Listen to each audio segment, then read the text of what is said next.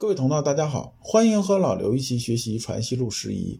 这讲的题目是“俗缘皆非性体”，对应《传习录》十一的章节是第四十六章和第四十七章。我们看第四十六章：郡守南大吉以做主称门生，然性豪旷，不拘小节。南大吉这个人啊，我们在之前讲过，这里边呢再重复说一下：南大吉字元善，号瑞全，是陕西渭南县人。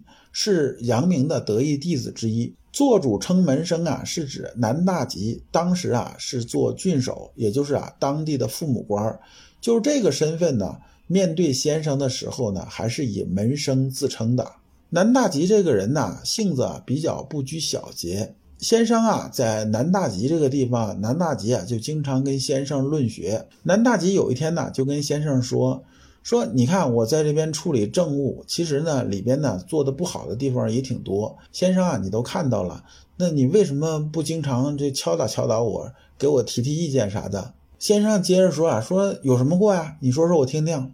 南大吉啊就开始说，呃，说了好几件事情啊，说你看这件事情我做的不大好，啊，那件事情我做的又不大好，啊，那件事情做的有点过了，这件事情呢做的欠火候了。说完之后呢，就等着先生说话。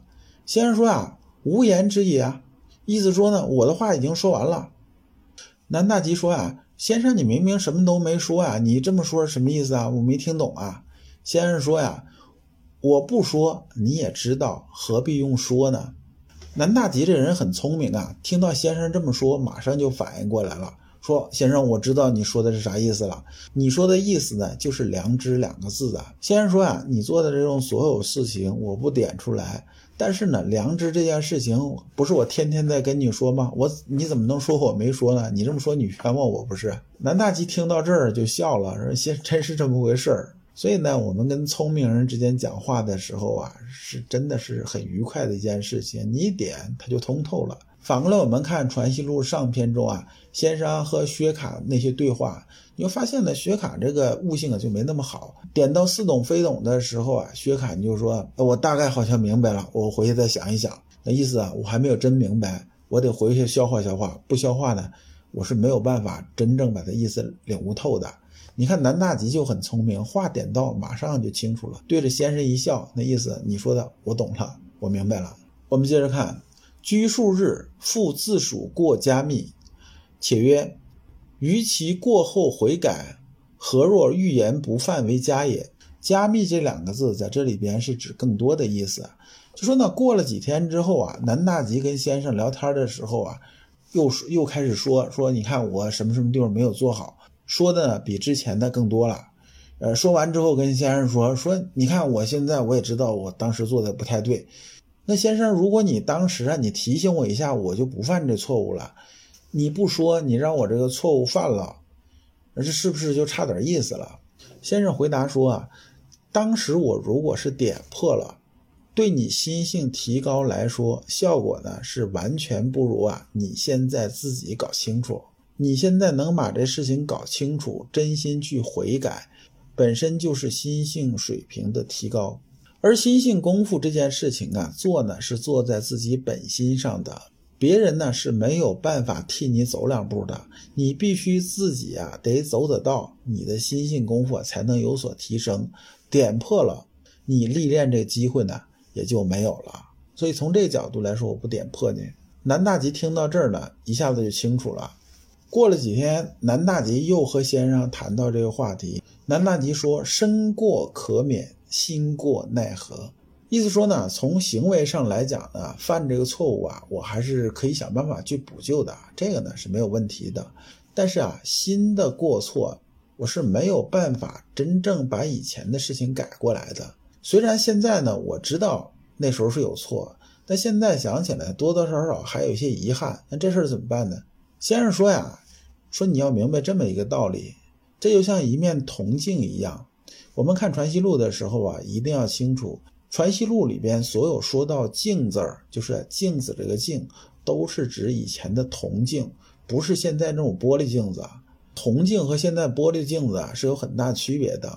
铜镜呢，你得经常擦，你不擦，时间稍微长一点儿，它就开始有锈。一有锈呢，就很难能照得清楚了。先生说啊，修心性功夫的时候，心呢，以前呢，就像这镜子一样，这镜子啊，拿过来的时候已经锈迹斑斑了，它里边呢，肯定有啊不干净的地方，就是藏污纳垢的地方。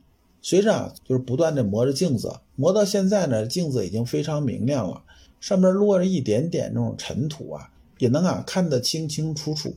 以前呢，镜子上都是尘土，一粒尘土啊，根本就显不出来。你现在一点点这种过失啊，都能看得到，正是啊入圣之机。这个呢是个好事儿，不是个坏事儿。修心性、学圣学这件事情呢，是个慢功夫，就像我们擦镜子一样，必须每天坚持去擦，每天好好擦。你现在呢，已经到了入圣之机了。您啊，要珍惜，要继续努力。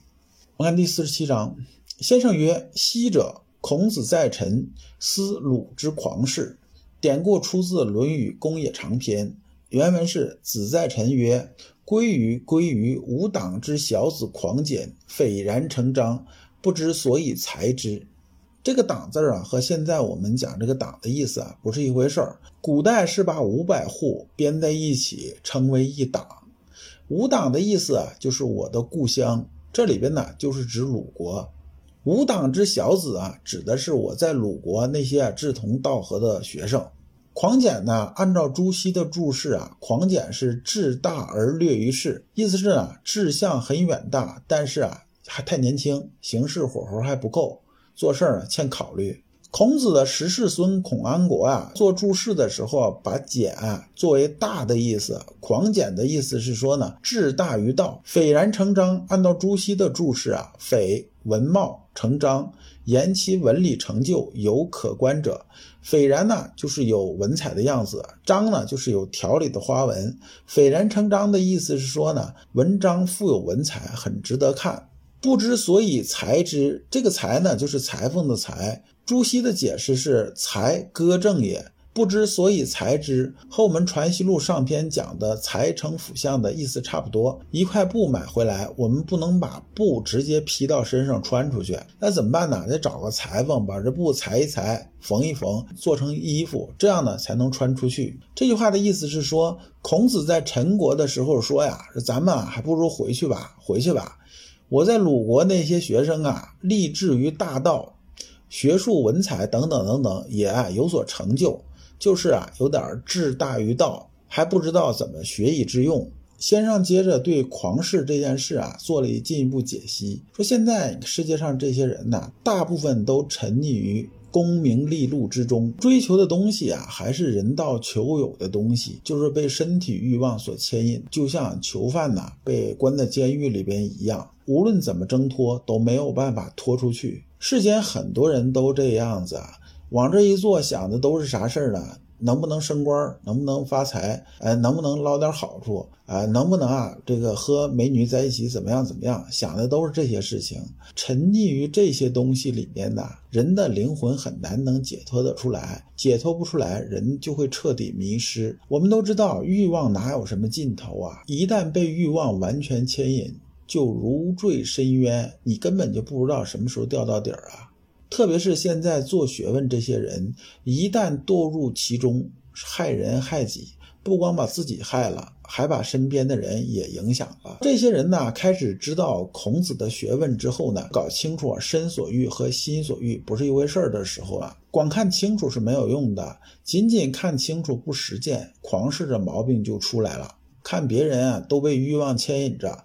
觉着自己高人一等，于是就有轻蔑世故、阔略伦物的毛病出来了。什么意思呢？就是愤世嫉俗啊！看到世上各种凡俗这种作为啊，从心理上就瞧不起。这时候啊，就会啊自大言大，少落实啊，就说的话很大，觉着自己啊很牛，比别人高一等，但是呢做不来事儿，就是没有办法落实。这毛病呢也得改。虽然这个阶段比世上那些庸庸碌碌那些人呢，确实要高明一些，但是呢，没多大意义。所以孔子啊说这句话呢，就说呢，从陈国回到鲁国，把这些狂士啊好好带一带，让他们真正成为治世之才，能真正做事儿，能真正实践，能到精微处，学以致用。这个呢，才是咱们儒学真正的东西。